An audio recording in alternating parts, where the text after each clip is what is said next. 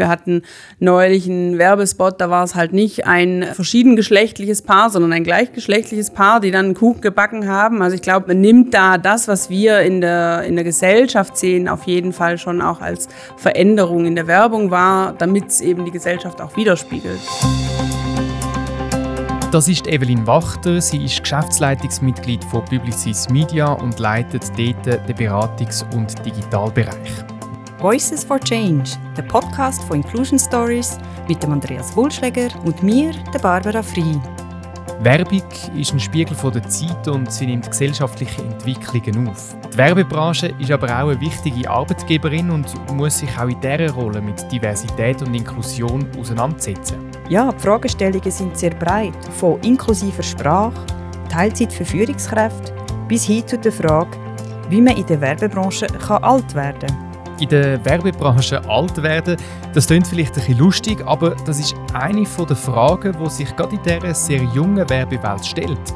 Und dabei geht es eigentlich darum, wie eine inklusive Kultur aussehen könnte, wo sich alle eingeben und sich zugehörig fühlen Darum habe ich Evelyn als erstes gefragt, wie die Publicis Group Schweiz, eine der grössten Werbe- und Kommunikationsunternehmen in der Schweiz, mit Diversität und Inklusion umgeht. Also ich glaube, generell ist die Werbebranche dem Thema sehr nah. Wir sind sehr vielfältig aus meiner Sicht, wo unsere äh, Mitarbeitenden herkommen, auch mit Themen wie Inklusion, zum Beispiel in, innerhalb der Bildung. Also wir haben viele Quereinsteiger, die aus anderen Bereichen zu uns wechseln. Wir sind natürlich auch eine sehr internationale Branche. Allein hier im Haus haben wir sehr viele Sprachen. Wir haben das neulich mal eruiert. Das heißt, ich glaube, auf der einen Seite ist es von dem, wo unsere Mitarbeitenden herkommen, sehr inklusiv bereits. Ich denke aber auch, die Werbebranche an sich spielt eine tragende Rolle, weil sie sich einfach sehr stark mit dem Thema Kommunikation auseinandersetzt und natürlich äh, prägt Sprache ja auch uns, unsere Kultur. Ich denke, das ist schon so ein Kernbereich, wo wir uns einfach dem Thema widmen sollten. Mhm. Also du erwähnst Sprache in der, in der Werbung, mhm. nehme ich an, also ganz direkt den Sprachgebrauch. Ich nehme an, ganz wichtig ist auch die Frage, was für Bilder zeigst du? Also mhm. wer steht denn da am Herd oder wer bedient mhm. die Waschmaschine, wer fährt mit dem Auto? Beobachtest du da einen, ein neues Bewusstsein für dieses Thema seitens der Kundinnen und Kunden? Oder seid ihr auch eigentlich in der Rolle, dass ihr da vielleicht auch manchmal vielleicht korrigierend etwas äh, einwerft?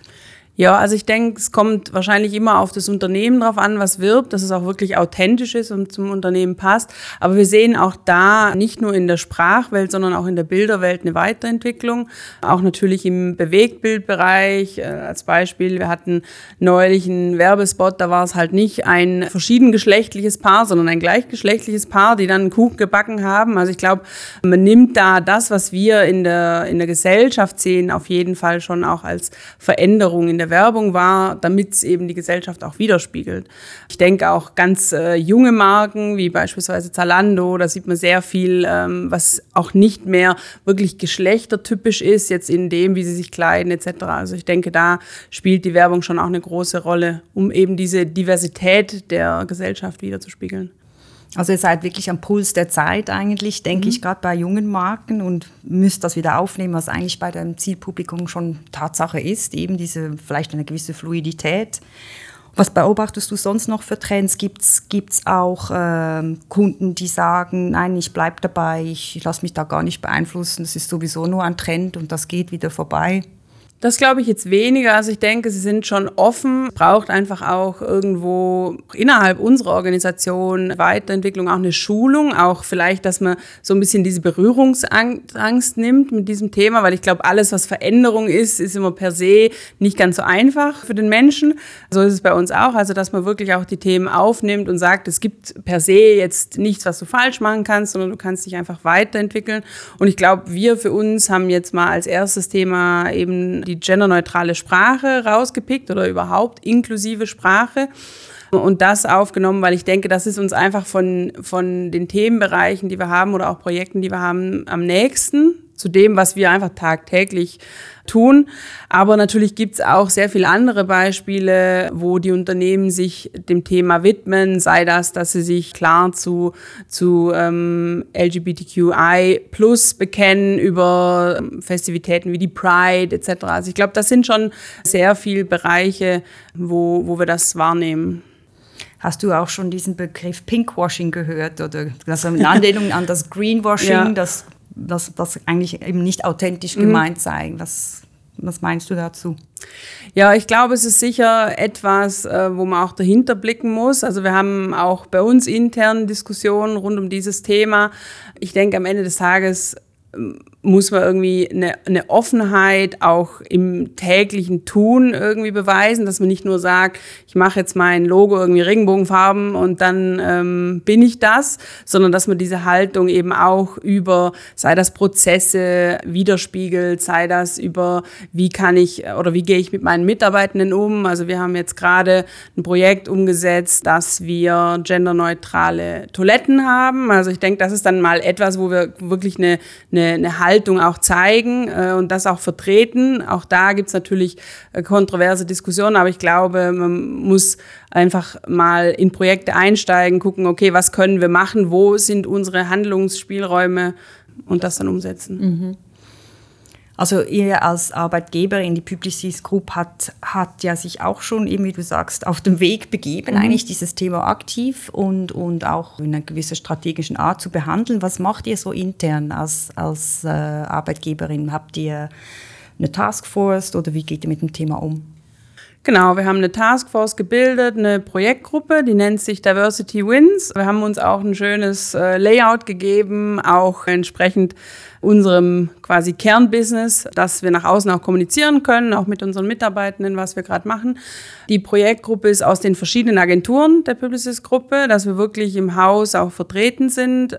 Wir haben erstmal eine Bestandsaufnahme gemacht. Was sind Themen, die uns umtreiben? Äh, was ist wichtig auch für unsere Mitarbeitenden? Was kam da raus?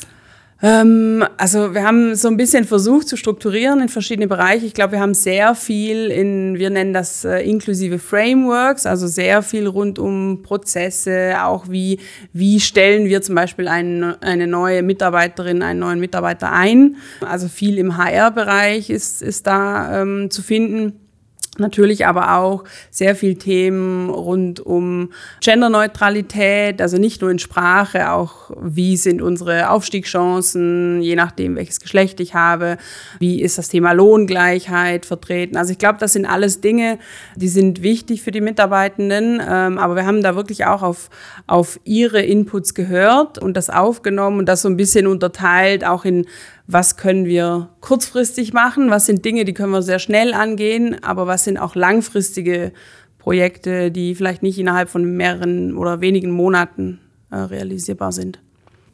Also gibt es denn in der Frage der Umsetzung von Kampagnen, jetzt nochmal zurück zum Thema des Werbemarkts, gibt es da Guidelines, ganz konkrete innerhalb der Publicis-Gruppe mhm. und Publicis Media?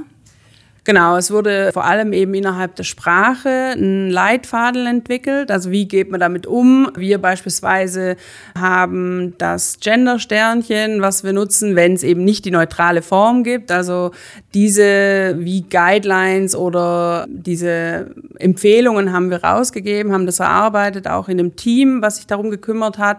Äh, und so können eigentlich die Mitarbeitenden, die mit Sprache arbeiten, dann immer darauf zurückgreifen. Wir sind jetzt auch in einem Pilotprojekt, wo wir eine Software mitverwenden, die uns so ein bisschen hilft, auch nicht nur auf das Thema Genderneutralität, sondern auch generell Sachen wie Black oder Whitelist zum Beispiel sollte man nicht sagen, weil das irgendwie auch äh, eine Art Diskriminierung reingeht. So Sachen dann eben auch ankreidet innerhalb von zum Beispiel eine E-Mail, das man schreibt oder wenn ich jetzt irgendwas suche im Browser. Das sind Dinge, die wir halt schon angegangen sind oh, und cool. wo wir unsere Mitarbeitenden mitnehmen wollen. Mhm. Also eine Software, die mir hilft, wenn ich ein E-Mail schreibe, genau. die kann ich die laufen lassen über mein E-Mail und die sagt dann, das und das ist nicht so, genau. nicht so die gut. unterstreicht dann sowohl in Deutsch wie auch in Englisch okay. Dinge, die vielleicht nicht äh, inklusiv sind. Okay, und wie kam, wie kam das an bei den Mitarbeitenden? Ich will sagen, es ist auch da natürlich immer etwas, wo man auch Hintergrundwissen vermitteln muss, dass man auch wirklich sagt, weil ich glaube, wenn man natürlich in einer Mehrzahl ist von, sagen wir mal, von, von einer Gruppe, die eh schon inkludiert ist in dem, wie wir sprechen, dann fällt einem das nicht so auf. Aber wir haben dann wirklich auch äh, lustige Situationen gehabt, irgendwie zum Beispiel äh, bei der Arztpraxis. Das ist ja mhm. auch an sich schon äh, nicht genderneutral. Und da wurde dann drüber diskutiert, wie könnte man das jetzt ähm, anders, anders sprechen oder anders schreiben. Ähm, aber das sind Dinge, ich denke, das ist immer am Anfang alles, was Veränderung ist. Also man sieht auch, dass das Thema zum Beispiel Gendersternchen immer extrem viel Feedback auslöst in den sozialen Medien obwohl das ja niemandem eigentlich an sich wehtut. Aber ich denke halt, alles, was irgendwie Veränderung ist, ist immer schwierig für die Menschen. Ja, ich denke, das, äh, fällt, das fällt mir auch immer auf, dass sehr viele Leute sich sehr stark äh, über das äh, Sternchen aufregen können und finden, das sei eigentlich eine sehr schlechte Entwicklung und sehr viele Emotionen. Und ich glaube, ja, einerseits Veränderung macht oft Angst, aber ich denke, hier ist die Veränderung eben auch in dem Sinn, dass man offensichtlich an gewissen Sicherheiten zu rütteln scheint, die eben nicht mehr so unverrückbar dastehen. Und das, denke ich, löst ganz tiefe äh, Reaktionen aus, die doch manchmal überraschen in der Vehemenz. Ja, es ist teilweise natürlich auch Ängste von dem, was quasi wie als gelernt feststeht seit Kindheit. Also es gibt zum Beispiel zwei Geschlechter und nicht mehr. Das ist natürlich dann etwas, obwohl es viele Leute ja gar nicht betrifft an sich, das macht ihnen im täglichen Leben, macht das keinen Unterschied, ob wir von zwei oder mehreren Geschlechtern ausgehen. Aber das ist, ist wahrscheinlich eher die Angst vor, okay, von etwas, was ich jetzt gelernt habe, das ist tief in mir drin, daran wird jetzt gerüttelt, wie du sagst. Mhm. Ja. ja. ich denke, das ist eine Herausforderung. Ist auch verständlich. Das ist nicht ja. so einfach, dass man dann einfach einen Schalter umlegen kann und jetzt das alles neu denkt und sieht. Ja. Genau. Du hast vorhin ganz zu Eingangs des Gesprächs erwähnt, dass ihr sehr divers zusammengesetzt seid als, als Teams. Ihr seid sehr international aufgestellt, ja global aufgestellt als Publicis Gruppe und ähm, kann mir vorstellen, dass ihr auch relativ eher jung seid im Alt, mhm. vom Alter her. Ich glaube, das ist schon eine spezielle Voraussetzung, wie ihr als, als Unternehmen mit diesem Thema umgeht. Ich stelle mir das vor, es ist vielleicht in vielem einfacher. Ja, viele Dinge, die, die man vielleicht ansonsten als, als Themen hat, sei das eben, wir, wir stellen nicht mit verschiedenen Herkünften oder Hintergründen, auch im Sinne von ähm, Nationalitäten ein. Ich glaube, das haben wir sicher nicht. Äh, eben, wir haben eine, eine Umfrage gemacht zu den Anzahl Sprachen, die unsere Mitarbeitenden sprechen.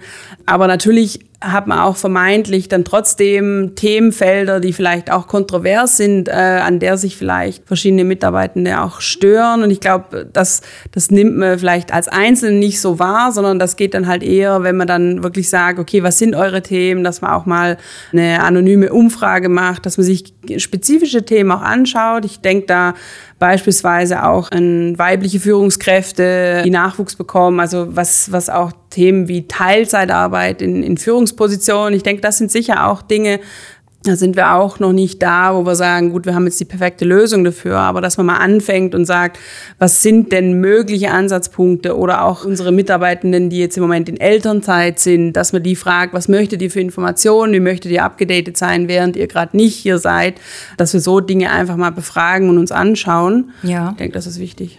Ja, ich denke, was du äh, hier erzählt, ist ein schönes Beispiel dafür, dass es wichtig ist, denn mit den Leuten zu sprechen. Mhm. Also man kann das ja nicht einfach top-down verordnen, ja. sondern man muss in die Organisation hineinhören und die Leute fragen, was braucht ihr, was ist euch wichtig? Und mir scheint, ihr macht das sehr gut. Also das, denke ich, ist eine äh, gute Voraussetzung, dass es, dass es eigentlich auch eine positive Dynamik in diesem mhm. Thema gibt. Wenn du sagst Führungskräfte um Teilzeit, du sagst, ihr sagt da, seid da am Anfang damit, was beobachtest du da? Nehmen das eher Frauen in Anspruch oder Männer etwa im gleichen Ausmaß? Also ich glaube, mittlerweile haben wir, also es sind nach wie vor noch mehr Frauen, aber wir haben schon auch Kollegen, die das in Anspruch nehmen, die auch teilweise ihr, ihr Pensum reduzieren zugunsten der Familie und dass wir das auch sehr gut quasi mit eingliedern können in die Organisation. Ich finde es auch wichtig, gerade in der, um ganz ehrlich zu sein, in der Mitarbeitendenentwicklung, dass man auch sich anschaut, okay, wie können wir die Mitarbeitenden länger mitnehmen mit dem Unternehmen, weil ich meine, wir haben alle das Problem, dass Rekrutierung im Moment extrem schwierig ist, Fachkräfte sind gesucht und dass wir da auch sagen kann, ich biete Möglichkeiten, dass eben jemand wieder mit, weiß nicht, 60, 80 Prozent äh, einsteigen kann und nicht das Know-how, was ich in diese Person quasi oder in der Person aufgebaut habe, mitnehmen kann, ist schon sehr wichtig. Ja, also das in der Tendenz passiert das ja so, je höher die in der Hierarchie, desto weniger Diversität. Die nimmt mhm. ja einfach ab. Und vor allem mit Bezug auf Gender ist es ja sehr gut untersucht, dass eigentlich die Frauen oft aus dieser Entwicklung rausfallen. Und, und eben gerade die kritischen Jahre zwischen 30 und sagen wir mal 45, wo viele Frauen Familie gründen, sind oft eben die Jahre, wo auch viele berufliche wichtige Entscheidungen fallen. Mhm. Und äh, ich glaube, das ist eine große Herausforderung, dass man das versucht anzugehen. Und wie du sagst, vom Unternehmen her macht es ja keinen Sinn, diese Leute zu verlieren. Ja, genau. Also es ist natürlich ein sehr hohes Investment auch da dahinter, innerhalb der Organisation diese Kolleginnen und Kollegen weiterzuentwickeln.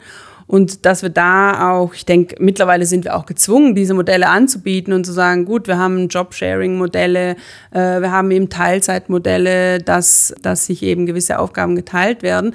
Aber wie du sagst, ich glaube, gerade in den Führungsebenen ist das nach wie vor noch schwierig, auch da zu sagen, es gibt Aufgaben, die sich geteilt werden, weil eine fachliche Aufgabe kann ich sehr gut teilen, da übernimmt der eine vom anderen, aber da wirklich zu sagen, äh, ich, ich führe eine Person mit zwei Führungskräften, ich denke, das braucht einfach sehr viel Abstimmung und auch sehr viel, auch ein gewisses Umdenken in der Organisation. Genau, ja. Du bist ja in deiner Rolle im täglichen Kontakt oder regelmäßigen Kontakt mit der Kundenseite. Und ähm, was beobachtest du da in Bezug auf, der, auf die Zusammensetzung der Teams dort? Hat sich da was geändert? Ist das vielfältiger oder ist das etwa gleich geblieben? Also ich glaube, auch da beobachten wir, dass die, Hinter die Hintergründe diverser werden, dass wir auch eben Teams haben, die gar nicht mehr am gleichen Standort alle sitzen, sondern dass die eben aus verschiedenen Bereichen oder auch verschiedenen Ländern kommen. Also das ist schon etwas, was wir jetzt nicht nur bei uns haben, sondern was auch auf Kundenseite Einzug hält, weil eben so der Fachkräftemangel mittlerweile schon sehr stark ist, auch in unserer Branche. Es ist eine hohe Turnover-Rate im Moment. Und ich glaube, das ist schon auch wichtig, dass man sagt, weil mittlerweile auch mit Themen wie Homeoffice ist es natürlich nicht mehr gerechtfertigt, dass ich sage, ja gut, da muss jetzt jemand äh, fünf Tage die Woche in, ins Office pendeln, sondern da können, äh, können wir eben auch von weiter weg dann Mitarbeitende haben. Ja, also die Pandemie hat da ganz eindeutig äh, neue Weichen gestellt. ich glaube, da gehen wir, können wir gar nicht mehr zurück zu vorher, was in vielen Dingen etwas Gutes ist. Und wenn du jetzt eigentlich so diesen Blick hast auf die Schweizer Wirtschaft, also wir sitzen hier in Zürich, Deutschschweiz, was beobachtest du da? Wie wird das Thema Diversität und Inklusion so allgemein in der Wirtschaft behandelt? Siehst du da echte Fortschritte, echtes Bemühen oder wie, wie schätzt du das ein? Also ich habe mittlerweile dadurch, dass wir als Unternehmen uns eigentlich bei den Mitarbeitenden bewerben müssen und nicht andersrum, denke ich schon, dass es mittlerweile fast schon ein Hygienefaktor geworden ist, dass man eben, dass man das auch aufnimmt und sagt, was sind die Bedürfnisse in den Bereichen. Aber ich glaube, das sind natürlich auch vor allem Dinge, die relativ schnell sichtbar sind. Also wie gehe ich mit gewissen Themen um, auch was ist meine Haltung dazu äh, als Unternehmen ich glaube eben, sobald es um Themen geht, die vielleicht nicht so ganz einfach sind, äh, nehme ich mal eine, zum Beispiel einen Rekrutierungsprozess. Wie mache ich den neutral? Weil das ist natürlich sehr schwierig. Man muss relativ viel über eine Bewerberin, über einen Bewerber wissen in einem Rekrutierungsprozess. Ab einem gewissen Zeitpunkt geht man auch ins Gespräch. Also wie mache ich das neutral, dass da wirklich ein neutraler Blick auf diese Person dann stattfindet. Ich glaube, das sind Dinge, das ist noch recht schwierig, auch in der Umsetzung. Von dem her, das sind sicher auch längerfristige Projekte, auch bei uns, ganz klar. Und ich denke, da ist sicher noch Aufholungsbedarf von, von generell von allen Unternehmen. Ja, ich denke, was du hier beschreibst, ist sehr typisch, dass diese Veränderung, dieser Wandel, der dauert einfach auch mhm. eine Weile. Also einerseits kann man nicht eine Demografie so schnell verändern. Gewisse Branchen haben ja einfach zum Teil weniger Frauen auf dem Arbeitsmarkt auf, nach, dem, nach dem Abschluss von Fachhochschulen und Unis gesehen. Aber einerseits eben diese HR-Prozesse, die du angesprochen hast, zu wechseln oder ändern oder neutral, das Wort mhm. hast du benutzt, finde ich noch passend, zu gestalten. Das sind keine so einfachen Veränderungen. Man muss ja auch dann über, über, über schauen, was bringt es uns jetzt genau wirklich. Und die Geduld, denke ich, ist hier auch wichtig, dass man sagt, man macht was und man ist sich gleichzeitig bewusst, dass es gewisse Dinge auch dauern. Mhm. Du hast ähm, auch gewisse Low-Hanging Fruits erwähnt, die ihr ja schon umgesetzt habt. Ich denke, das ist auch wichtig, um, um intern darüber zu sprechen, dass man gewisse Sachen auch schnell ändern kann. Aber wenn wir jetzt einen Blick in die Zukunft werfen und sagen, okay, wo stehen wir in zehn Jahren beim Thema Diversität und Inklusion in der Schweiz, in der Schweizer Wirtschaft oder auch bei, bei Publicis, du kannst den Bogen wählen, wie du willst. Was denkst du, haben wir schon erreicht und wo wird es noch länger dauern? Also ich denke eben, wie du gesagt hast, gewisse Projekte sind wir schon dran oder sind auch schon abgeschlossen. Aber ich denke, man muss immer dranbleiben, auch an Themen wie zum Beispiel, was wir jetzt hatten mit der inklusiven Sprache oder genderneutrale Sprache. Auch da, dass man wirklich auch sagt, gut, was sind auch die Änderungen in der Industrie. Also gibt es dann quasi eine Ausbildung, die das beinhaltet, dass man das nicht immer nach der Ausbildung sozusagen nachholt von Unternehmensseite, dass man irgendwie diese Sachen auch stärker verankert von Anfang an. Ich glaube auch, so die Berührungsängste mit gewissen Themen, weil mir geht's oft so, ich bin ja jetzt auch nicht ausgebildet in diesem Bereich, aber dass man eben auch keine Berührungsängste hat und einfach mal nachfragt und sagt, ja, aber wie ist das denn jetzt? Wie muss ich jetzt damit umgehen? Ich denke, das ist einfach wichtig, dass man diese Offenheit auch vorantreibt. Aber ich denke, es werden uns wahrscheinlich andere Themen beschäftigen. Und ich meine, mit dem demografischen Wandel, das sehen wir ja alle, ist auch nicht so einfach, dass man auch sagt, auch in unserer Branche, wie kann ich in dieser Branche in Anführungszeichen alt werden? Also weil das ist eine sehr schnelllebige Branche, man muss immer sehr stark dazulernen. Ich denke, das sind auch Themen, die uns eben wahrscheinlich in Zukunft sehr stark beschäftigen werden, um eben wirklich zu sagen, ich nehme die Mitarbeitenden mit, eigentlich bis sie in Rente gehen sozusagen. Das finde ich ein wichtiges Thema und wird auch zu wenig aus meiner Sicht von der Wirtschaft thematisiert, weil mhm. es ist oft so, auch wenn, wenn ich mit, mit Kolleginnen oder Kollegen spreche, die sagen, ja, hm, ich muss jetzt schauen, weil ich bin jetzt schon irgendwie knapp 50, dass ich dann halt noch sozusagen die, diese letzten, in Anführungszeichen, eigentlich dumm gesagt, 15 Jahre oder noch mehr irgendwie dann hinbekomme und dass eben nicht irgendwann gesagt wird, gut, du bist jetzt das nicht mehr wert, was du eigentlich, was da reingesteckt wurde in den Mitarbeitenden. Ja, Stichwort Altersdiversität oder Altersdiskriminierung mhm. im schlimmsten Fall ist sicher ein Riesenthema. Ich denke, da stehen wir wirklich total am Anfang mhm. und das betrifft eigentlich alle irgendwann im Leben. Und gerade die Werbebranche, wie du sagst, ist vielleicht speziell schwierig dort, dass man das gut thematisiert und tatsächlich offen bleibt, bis, bis die Leute sich entscheiden, aus dem Arbeitsmarkt zu scheiden große Verantwortung und Herausforderung. Ich danke dir, dass du dran bleibst. Vielen Dank fürs Gespräch, Evelyn. Danke für die Einladung. Das ist der Voices for Change Podcast. Merci fürs Zuhören. Abonniere uns doch auf Spotify und Apple Podcasts und wir freuen uns auf deine Bewertung.